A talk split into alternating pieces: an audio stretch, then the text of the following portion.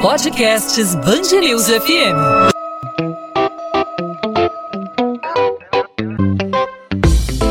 Dois às 20, com Maurício Bastos e Luana Bernardes. O Rio amanheceu com um céu diferente. Quem acordou cedo nesta sexta-feira pôde notar tons de rosa, roxo e laranja entre as nuvens enquanto o sol nascia.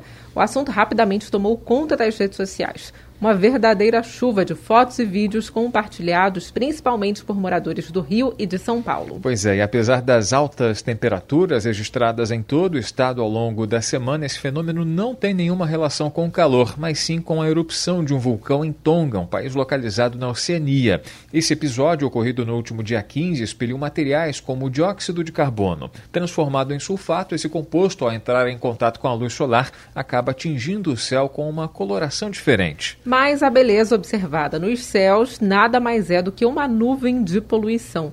A erupção, além de dar uma cor diferente ao céu, resultou em outros prejuízos. O vulcão devastou várias ilhas de Tonga, além de atingir a Samoa Americana e as Ilhas Fiji. A onda de choque gerada pela explosão também atravessou o oceano e causou o derramamento de óleo na costa do Peru, considerado um dos mais graves acidentes ecológicos do litoral peruano. Bom, sobre os efeitos desse fenômeno, nós conversamos aqui no podcast 2 às 20 na Band News FM com a professora do Departamento de Ciências Atmosféricas do IAG USP, Márcia Yamazoi. Márcia, obrigado por aceitar nosso convite e seja muito bem-vinda aqui à Band News FM. Eu que agradeço a oportunidade de conversar com vocês.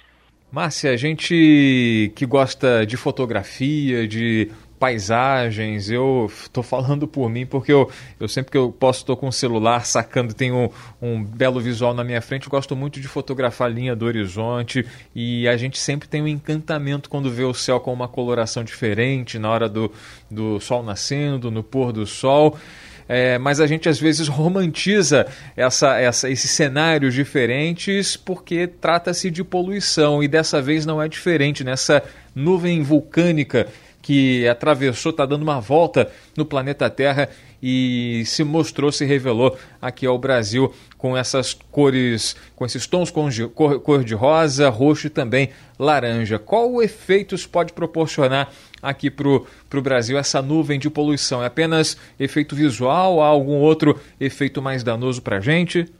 Felizmente, para a população do Brasil, da América do Sul em geral, só esse efeito visual maravilhoso mesmo, porque esse material, como vocês mesmos mencionaram, está lá na estratosfera. É, aqui em São Paulo existe um instrumento que detectou essa pluma a 26 quilômetros de altura, mais ou menos. Então, nós realmente não corremos riscos de saúde ou ambientais por causa dessa camada de poluição.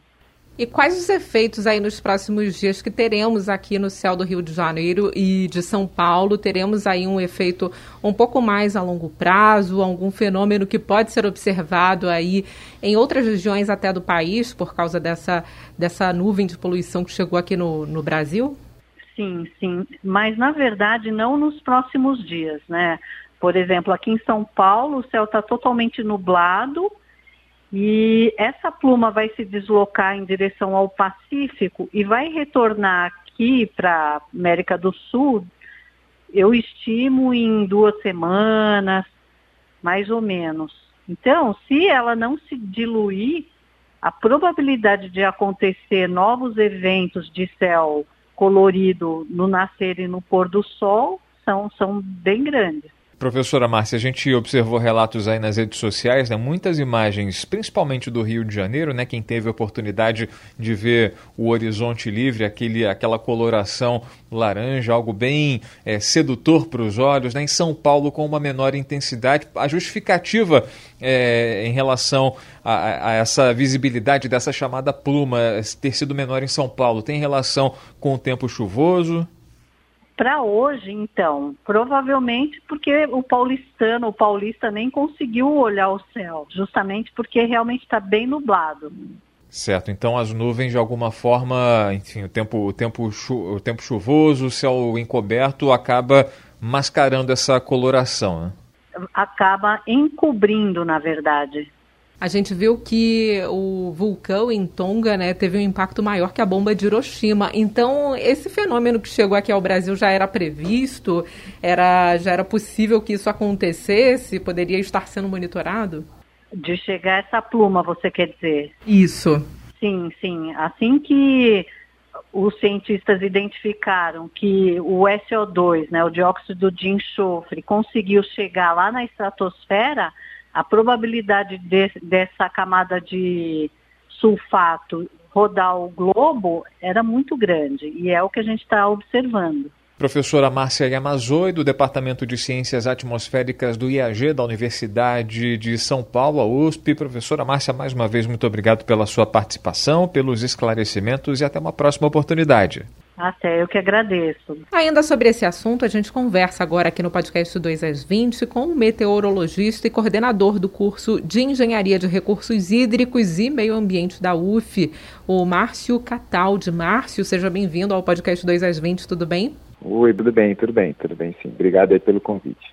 Márcio, para a gente entender, uma imagem muito bonita, né? Mas essa poluição aí que veio do vulcão de Tonga pode preocupar? Quais são os impactos na natureza que a gente pode ter aqui com a chegada né, dessa, dessa, dessa poluição aqui no Brasil? É, bem, é, a gente tem, tem, alguns pontos né, sobre essa questão. É, primeiro é que se realmente né, esse, toda esse, essa coloração está associada a, essa, a, essas cinzas vulcânicas. Né? É, então o que, que acontece? Esse, esse vulcão, né, quando ele lançou as cinzas particuladas, né, eles foram para uma, uma, um nível bem alto da atmosfera e aí com isso, quando eles vão para níveis mais altos e o vento lá é mais forte, eles conseguem realmente dar a volta né, pelo planeta todo e tal. É, mas eles chegam aqui para a gente, né, num, assim, como, como, eles foram para uma altitude muito elevada, eles chegam aqui para a gente bem lá no alto, né, então é, o impacto que eles que essas cinzas, né, que esses, é, esses particulados aí oriundos da erupção vulcânica podem ter para a gente, é, são só espalhamento da, radio, da radioatividade né, solar, que é o que a gente está vendo aí que pode estar tá associado a essas cinzas, que é essa coloração mais rosada, né, que a gente está vendo em alguns locais aí do Brasil, é, e que pode estar tá associado ao espalhamento ocasionado por, por esses particulados, mas eles estão numa altura muito elevada. Então, assim, para a nossa saúde, é, isso não tem um grande impacto, né? Porque a gente não, não vai ter contato, não vai estar tá respirando esses particulados, porque eles estão muito, muito altos na atmosfera. É, mas assim, é, a gente, esse céu rosa, né, no Rio de Janeiro e muitas outras vezes, e provavelmente dessa vez também, ele esteve associado com outros fenômenos, né, que é o que a gente chama de smog fotoquímico. E aí sim, ele é bem nocivo e bem perigoso para a nossa saúde. Então, o efeito visual que a gente acompanhou nesses últimos dias, a gente tem acompanhado, tem recebido várias imagens, né, não só do Rio de Janeiro, mas de outros pontos do país, é desse, desse céu cor-de-rosa, né, com tons é, meio arroxeados, rosados, até alaranjados. A, a, a, intensidade desses tons, ela tem relação também, é associada com a poluição local, é isso? Isso, isso mesmo. Então, provavelmente a gente está tendo um efeito combinado né, desses dois fatores. O que, que acontece? É que tanto aqui no Rio de Janeiro quanto em São Paulo, né, você deve estar vivenciando isso bem, né, até ontem a gente teve dias de muito calor. Né, então, a gente está com uma atmosfera que a gente diz extremamente estável. Então, a gente pode se perguntar assim, pô, por que, que em dias que todo dia quente deveria chover? Né? A gente for pensar assim, que todo dia quente a gente tem evaporação, o vapor d'água vai subir, vai formar nuvens e vai ter chuva, né, para a gente que está aqui no litoral do Rio. Mas a gente está aí há 14, 15 dias sem chover. Porque a gente tem uma massa de ar seco, um sistema de alta pressão, indo até níveis bem altos da atmosfera, fazendo com que o ar desça né, na atmosfera em cima da gente. Como a gente está com ar descendente aqui, é, a gente, o vapor d'água sobe, evapora, mas não consegue chegar em níveis altos para ocasionar nuvens. E a mesma coisa com o poluente. O poluente tá, vai ficando depositado, ele vai sendo lançado, e ele vai ficando depositado na atmosfera aqui pertinho da gente. Aí vai um dia, dois dias, três dias, cinco dias, dez dias, vai aumentando a concentração desse poluente. E aqui, na região metropolitana do Rio de Janeiro, a gente tem muita emissão né, veicular e também industrial, e esses poluentes entram em contato, né, fazem reações químicas com o que a gente chama de biogênicos da floresta, né, que são alguns elementos que são emitidos por florestas urbanas que, em contato com esses derivados de queima, né, CO2, SO2 e tal, eles produzem o que a gente chama de ozônio, né? Então é um, é um processo, é um processo bastante comum aqui em, em, regiões metropolitanas onde a gente tem floresta urbana. E esse ozônio, né, troposférico, que a gente chama que é o ozônio aqui perto de onde a gente respira, quando ele fica acumulado muito tempo, é, em dias que a gente tem essa atmosfera estável, ele também dá essa coloração rosa para o pôr do sol, para o nascer do sol né, que é o que a gente chama de smog fotoquímico, como se fosse uma, uma fumaça de poluição e que dá essa coloração bonita.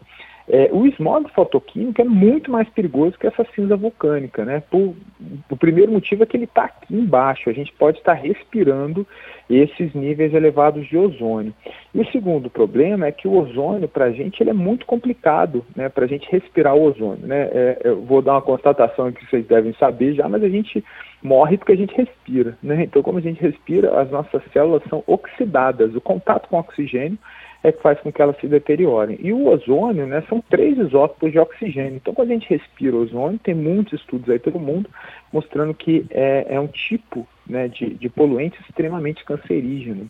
Então, é, essa, fumar, essa fumaça, essa, esse expor do sol cor-de-rosa, ele, eu particularmente fico muito mais preocupado ele está relacionado com esse smog fotoquímico pela alta concentração de ozônio na baixa troposfera, ou seja, onde a gente respira, do que com a questão das cinzas vulcânicas. Essas cinzas vulcânicas elas estão bem lá no alto é, o que elas vão fazer é o espalhamento, que elas podem fazer o espalhamento né, dessa radioatividade em determinados comprimentos de onda, que dá essas cores né, mais rosadas, laranjadas e tal, mas a gente não vai respirar, a gente não vai ter contato com ele. Já o smog fotoquímico, o ozônio, a gente pode estar tendo contato com ele, e eu acredito que é a combinação desses dois fatores que esteja levando a gente a ter essa atmosfera aí tão rosa, infelizmente, né?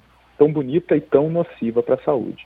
E como serão os próximos dias, pelo menos aqui no, no, Rio de Janeiro e em São Paulo, né? Nós teremos aí esse, esse céu nessa coloração ainda nos próximos dias. Para a saúde, aí, problemas de alergia nas vistas, temos previsão é, da continuidade de, desse, desse, desse cenário nos próximos dias?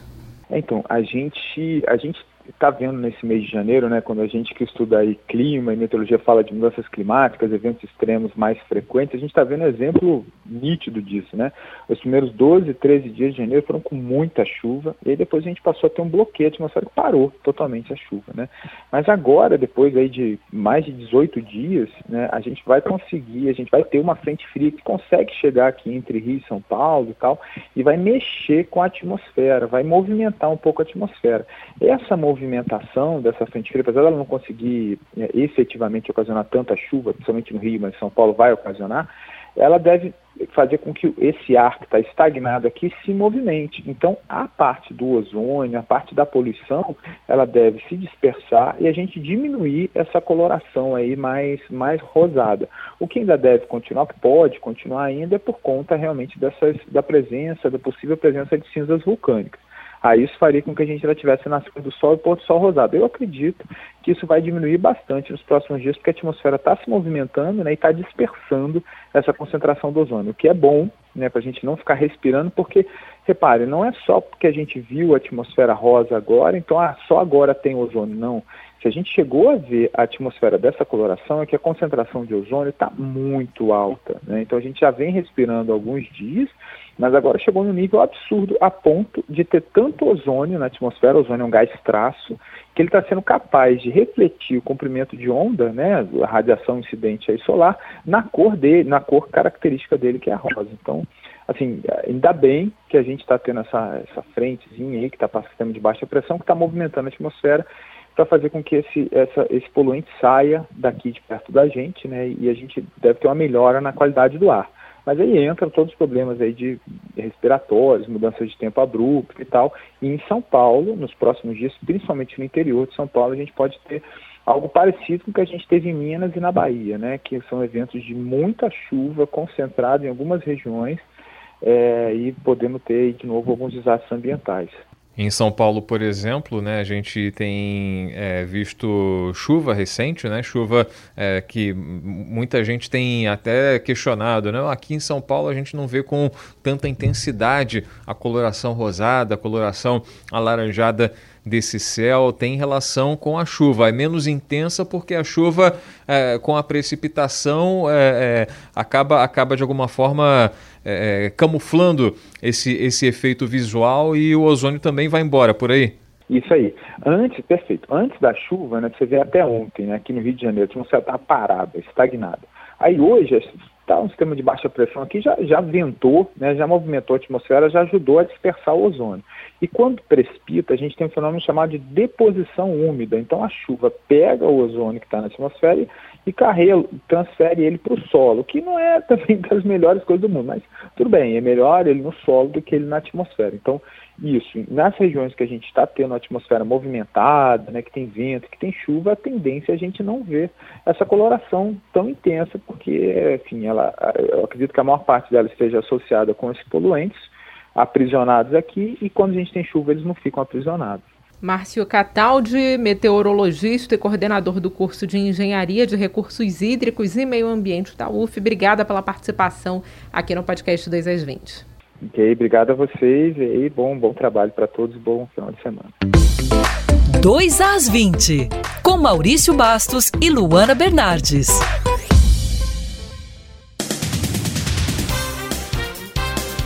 Ao menos 11 cidades do estado já atingiram ou ultrapassaram a ocupação máxima de leitos de enfermaria ou de UTI para a Covid-19, sendo a maior parte no interior. Nesta quinta-feira, a situação acontecia em 14 municípios. Apesar do crescimento da demanda nas cidades em que a capacidade de atendimento é menor, a taxa de ocupação de UTI no estado era de 62,9% nesta quinta. O estado tem em torno de 3 mil leitos destinados à Covid-19. Na capital, 100 novos leitos de enfermaria e 35 de UTI vão ser abertos nos seis hospitais federais. Na rede municipal, 400 acomodações já foram reabertas e mais 70 devem ser convertidas nesta semana. O secretário estadual de Saúde, Alexandre Kiepe, acredita que a transmissão da doença deve aumentar no interior do estado. O Ministério Público enviou às promotorias a nota técnica do Conselho Nacional dos Procuradores Gerais de Justiça que recomenda a exigência do esquema de vacinação completo das crianças para matrícula e rematrícula em unidades de ensino.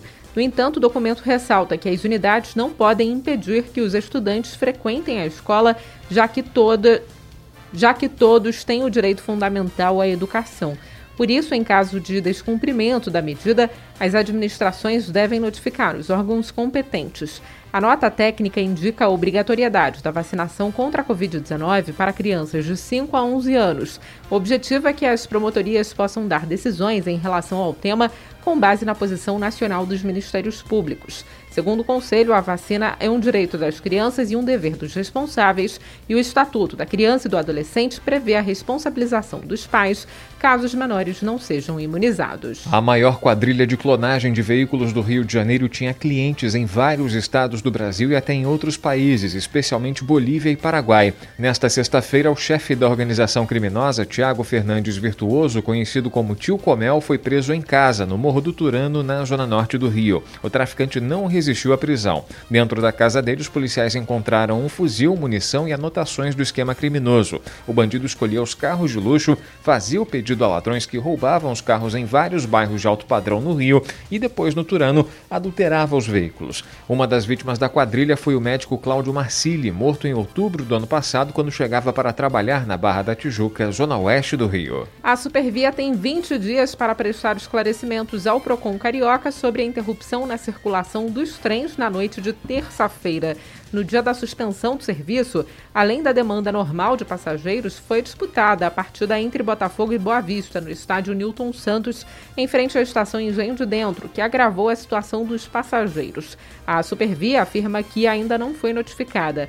A concessionária justifica que precisou fechar a estação Engenho de Dentro devido à necessidade de ajustes operacionais e que os passageiros foram comunicados pelas redes sociais e por áudio dos trens e estações. 2 às 20. Ponto final no 2 às 20. O 2 às 20 é a Band News FM em formato podcast com os destaques do Rio de Janeiro, os principais assuntos da nossa cidade e do nosso estado, disponível para você todos os dias de segunda a sexta-feira a partir das 8 da noite nas principais plataformas de streaming de áudio ou no nosso site bandnewsfmrio.com.br para fechar a semana com uma beleza de céu, céu bonito com cores diferentes faz bem para os olhos, mas não faz tão bem assim para a saúde, trata-se de poluição. Nesse caso especificamente dessa semana, né, Luana? Foi uma poluição gerada pela erupção vulcânica na ilha de Tonga, na Oceania, que aqui no Brasil se associou à poluição. Poluição nossa de cada dia, gerando cores muito bonitas, mas de alguma forma danosas essas cores para a nossa saúde, né, Luana? É verdade, Maurício. É impressionante, né, a magnitude dessa erupção em Tonga. A gente acompanhou na semana passada as marés que foram modificadas aqui no Brasil justamente pelo, pelo impacto, né, pela repercussão do vulcão de Tonga, que foi sentida aí em várias partes do mundo, inclusive aqui no Rio de Janeiro. Foi devastadora no litoral do Peru, a elevação dos níveis do mar chegou a provocar um acidente ecológico terrível por lá e, claro, para as ilhas ao redor ali de Tonga, na Oceania, que sofreram e muito com os abalos, os tremores que foram consequência dessa erupção desse vulcão. Podcast 2 às 20 volta na segunda-feira. Para você, a gente deseja um ótimo fim de semana, desde já convidando você a participar com a gente, não apenas ouvir, mas também interagir, falar sobre o seu assunto favorito, sugerir assunto para a gente abordar, fazer sua crítica, sua sugestão, fazer a sua pergunta. Fique à vontade para participar de qualquer forma. Você fala com a gente pelas redes sociais. Comigo você fala no Instagram. É só procurar Maurício Bastos Rádio. Com você, Luana. Comigo pelo Instagram também, onde eu compartilho as minhas leituras e a coluna de literatura aqui da Band News FM do Rio de Janeiro, Bernardes Underline Luana. Luana com dois N's. E claro, também pelas redes da Band News FM, não só Instagram, como Twitter, Facebook, temos o nosso canal no YouTube com muitos conteúdos. Participe aqui da programação da Band News FM. O podcast 2 às 20 volta na segunda para você. Um ótimo fim de semana. Tchau, Luana. Tchau, tchau, Maurício. Até lá.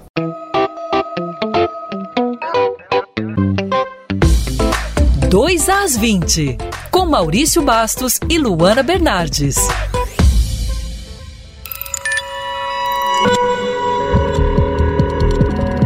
Podcasts Bangerils FM.